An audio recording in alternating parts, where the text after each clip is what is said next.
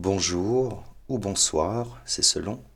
La toile, Internet, bonjour, bonsoir. Cette fin de semaine, je me suis rendu au musée du chocolat à Bruxelles.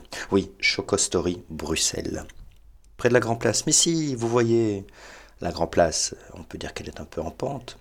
Dans le bas, vous tournez à gauche, et là, il y a une maison qui vient d'être refaite, et c'est Chocostory. Oui, je sais, on ne sait même pas qu'on a un musée du chocolat au centre-ville.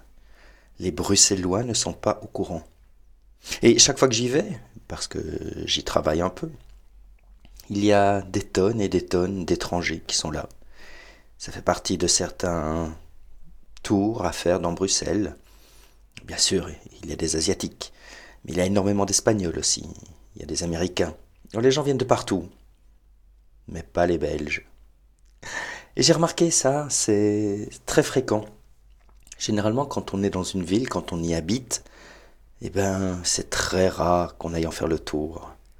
De nous-mêmes, on, va participer aux grands événements. À la fête de la bière, la fête de l'iris, les grandes fêtes dans le parc royal, là, on y sera. Mais les musées, nos propres musées, on n'y va pas. Bon, j'avoue, moi, quand j'étais petit, ma grande plaine de jeux, c'était le musée de l'Afrique, à Tervuren. Ben, J'habitais pas très loin, donc je prenais le vélo et j'allais là. Je ne sais plus comment ça se fait, mais je passais des heures dans le musée. Je ne payais pas, je n'avais même pas d'argent sur moi. Alors est-ce que c'était gratuit à l'époque? Est-ce que c'était gratuit pour les habitants de Tervuren? Je ne sais pas. Mais en tout cas, moi, c'était vraiment mon terrain de jeu. Donc là, ce musée, je l'ai fait, de long en large mais les autres musées à Bruxelles. Le musée du chocolat, ben, moi je l'ai connu parce que j'adore le chocolat. Ah, c'est une passion. Je suis même diplômé en test de chocolat. Et oui, je suis un goûteur professionnel. Et c'est comme ça que j'ai découvert ce musée. Sinon, moi non plus, je ne le connaîtrais pas. Ça arrive souvent, je trouve. Il y a des choses qui sont devant notre nez et on ne les voit pas si cette chose ne bouge pas, si cette chose ne dit pas bonjour, si cette chose ne vous dit pas je vous aime, on ne la remarque pas et on laisse passer.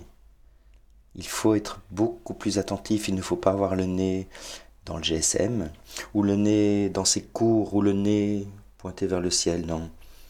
Il faut souvent être présent, ici et maintenant, et regarder en vrai, regarder réellement ce qui se passe interagir avec les choses. Il y a plein de choses.